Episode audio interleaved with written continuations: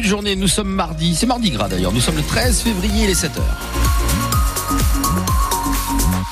Le journal, François Pelleret. Respirez.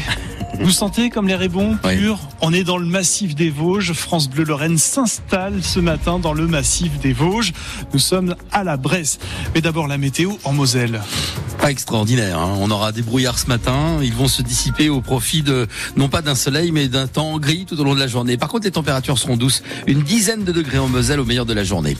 François, on, a davantage de chiffres sur l'ampleur du harcèlement scolaire. Oui, une grande consultation a été menée à l'automne dernier auprès de 7 millions d'élèves du CE2 à la terminale et voici le résultat à retenir. En moyenne, plus d'un élève par classe se dit victime de harcèlement. Avant même de découvrir euh, le résultat de cette enquête, des cours d'empathie avaient été annoncés, tout comme le principe de l'exclusion des harceleurs qui doit prendre le pas plutôt que l'inverse. Et puis, hier, la nouvelle ministre de l'Éducation nationale, Nicole Belloubet, a annoncé en plus une prime annuelle de 1250 euros pour les infirmières scolaires. Elles sont au cœur de la détection du mal-être des jeunes. Seulement du point de vue de la directrice de l'ASMO, euh, une association mosellane, qui lutte entre autres contre le harcèlement sous toutes ses formes. Cette mesure est plus une mesurette. C'est Sophie Maurice Pluchon qui nous le dit c'est surprenant, j'ai envie de dire, parce que 1250 euros pour euh, coordonner euh, euh, le fléau du harcèlement sur un établissement scolaire, c'est pas cher payé. Et je pense que c'est pas que l'affaire de l'infirmière scolaire. C'est l'affaire de tout le monde, le harcèlement, de tous les professeurs, des administratifs, tout le monde est touché par euh, le harcèlement. Et puis, euh, fondamentalement, dans le métier d'infirmière, l'éducation reste le rôle propre de l'infirmière.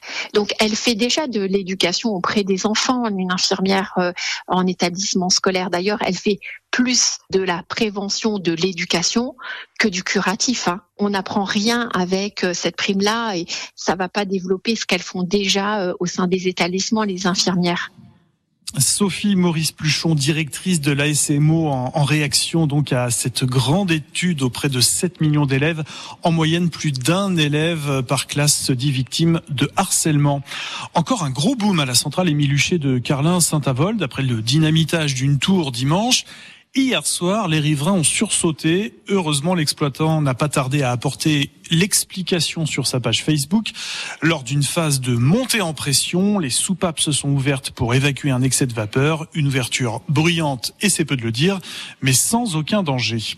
L'homme visé par deux coups de feu dimanche soir dans une rue de Famec va s'en tirer, mais il s'agissait bien d'une tentative de meurtre. C'est la qualification retenue par le procureur. Pas d'interpellation pour l'heure. Le quadragénaire a été touché au ventre et à une jambe. Emmanuel Macron n'en a pas fini avec les agriculteurs. À l'approche du salon de l'agriculture qui débute débutera le 24 février à Paris. Les paysans maintiennent la pression. Si les promesses ne sont pas rapidement mises en œuvre, ils menacent de ressortir leurs tracteurs. Alors le président va ouvrir les portes de l'Elysée aux syndicats pour la première fois depuis l'éclatement de cette crise. Demain, ça sera pour la Confédération paysanne et la coordination rurale. Et la semaine prochaine pour la FNSEA et les jeunes agriculteurs.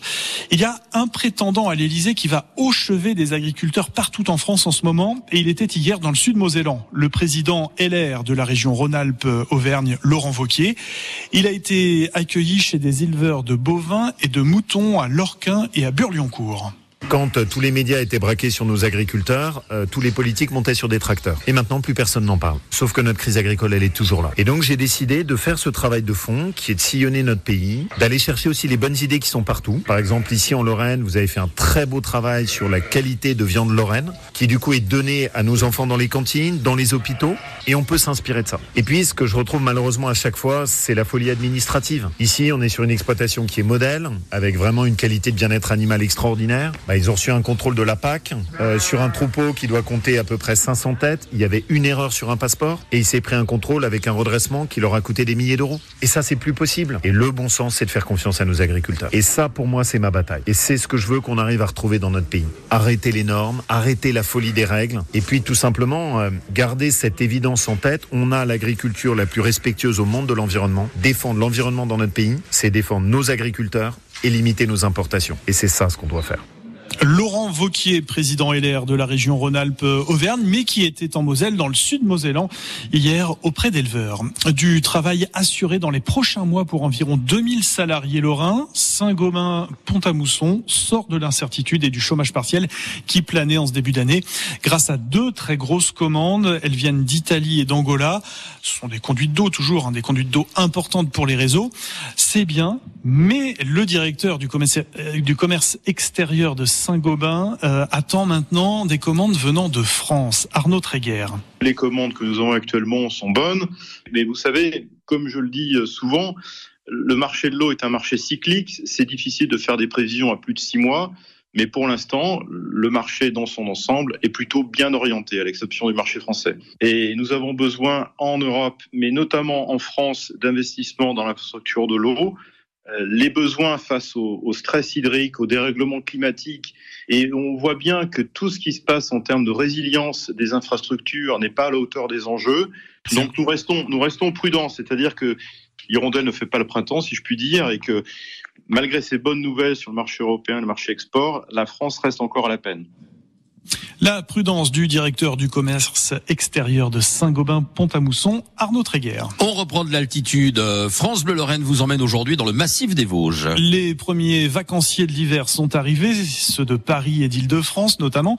Ils sont là à la station de ski de la Bressonnec malgré le peu de neige, mais bon, c'est la seule en ce moment à offrir une dizaine de pistes.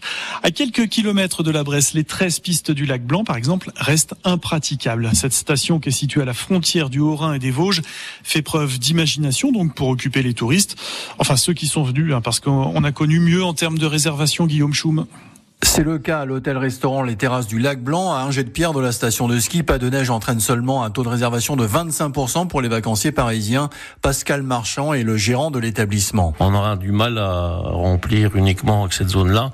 Et en plus, euh, bah, la météo est pas avec nous pour euh, faire des réservations de dernière minute. L'an passé, la neige était là pour les vacances de février, ce qui a fait un beau temps de remplissage. Du côté de l'office de tourisme, le plan B est lancé au lac Blanc. Pas de neige, il faut donc s'adapter pour contenter les familles parisiennes. Christophe Bergamini, le directeur. La bonne nouvelle, les super débutants, ils auront quand même une petite plaque de neige avec l'école de ski français qui leur proposeront des petits cours d'initiation. Et puis après, on va emmener les gens en balade avec nos accompagnateurs en moyenne montagne.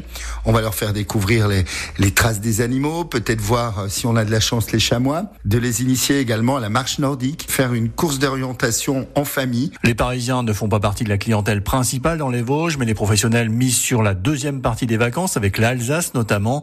Pascal Marchand veut croire au retour de la neige. Elle était déjà là au mois de novembre, au mois de décembre, donc euh, pourquoi elle serait pas là en février? Il n'y a pas de raison, on va espérer. Tous les professionnels du tourisme au lac Blanc croisent les doigts pour de belles chutes de neige dans les jours qui viennent. Alors notre sujet de discussion ce matin dans notre émission spéciale Massif euh, des Vosges, quels sont vos bons souvenirs de vacances dans ces belles montagnes, en famille, entre amis ou en colonie de vacances? On se raconte nos souvenirs au 03 87 52 13 13.